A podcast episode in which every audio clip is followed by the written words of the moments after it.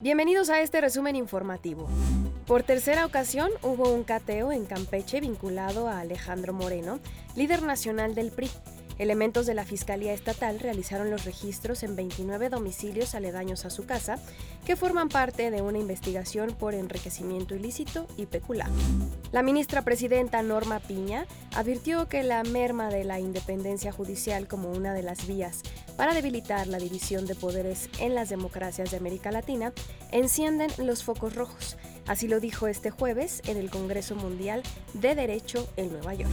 Al menos un muerto y 41 personas heridas dejó una explosión subterránea por gas en Johannesburgo, allá en Sudáfrica. El estallido provocó enormes grietas en el pavimento, así como daños en 34 vehículos, y como medida de precaución varios edificios fueron desalojados.